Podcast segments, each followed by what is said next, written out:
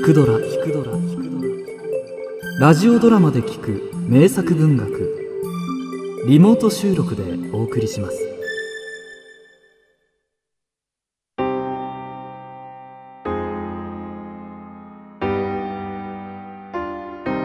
人間失格。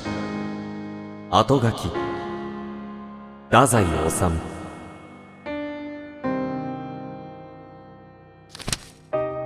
この式を書き綴った狂人を私は直接には知らない。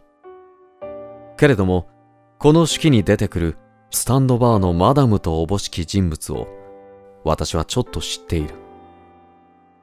手記にはどうやら昭和5年から7年頃の東京の風景が主に映されているようだが私がそのバーに友人と立ち寄りハイボールなどを飲んだのは例の日本の軍部がそろそろ露骨に暴れ始めた昭和10年前後のことであった。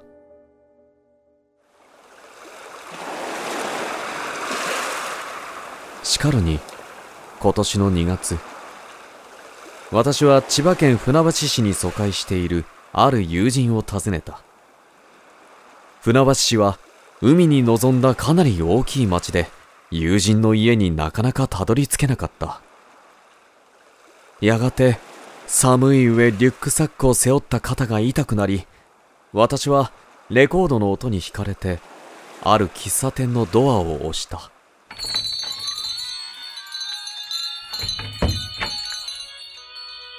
するとそこのマダムに見覚えがあり訪ねてみたらまさに10年前のバーのマダムであった。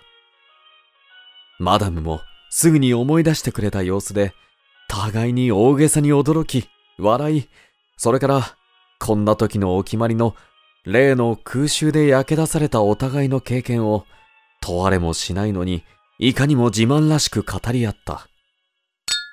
あなたは、しかし変わらない。いいえ、もうおばあさん。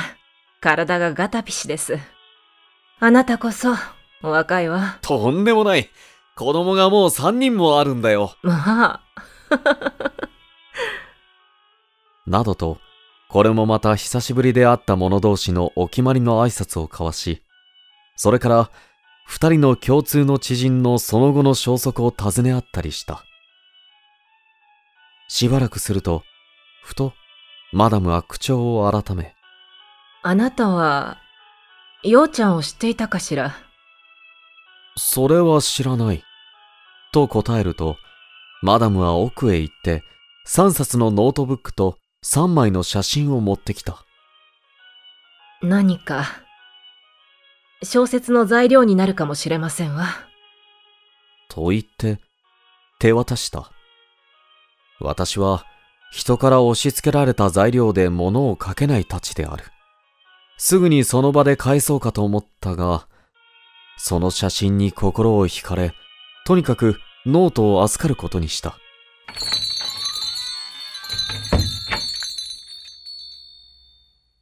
その夜、私は友人の家に着くと、彼とわずかなお酒を酌み交わし止めてもらうことにした。そうして、朝まで一睡もせず、例のノートに読みふけった。その手記に書かれてあるのは、昔の話ではあったが、現代の人たちが読んでもかなりの興味を持つに違いない。下手に私の筆を加えるより、このままどこかの雑誌社に頼み発表してもらう方が、なお有意義なことのように思われた。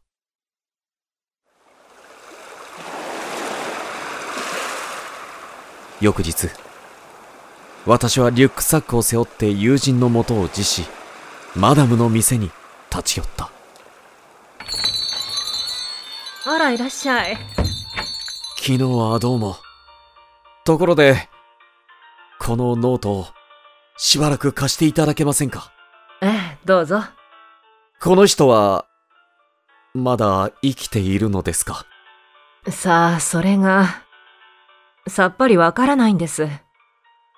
10年ほど前、京橋のお店にそのノートと写真が送られてきて、差出人はようちゃんに決まっているのですが、住所も名前さえも書いていなかったんです。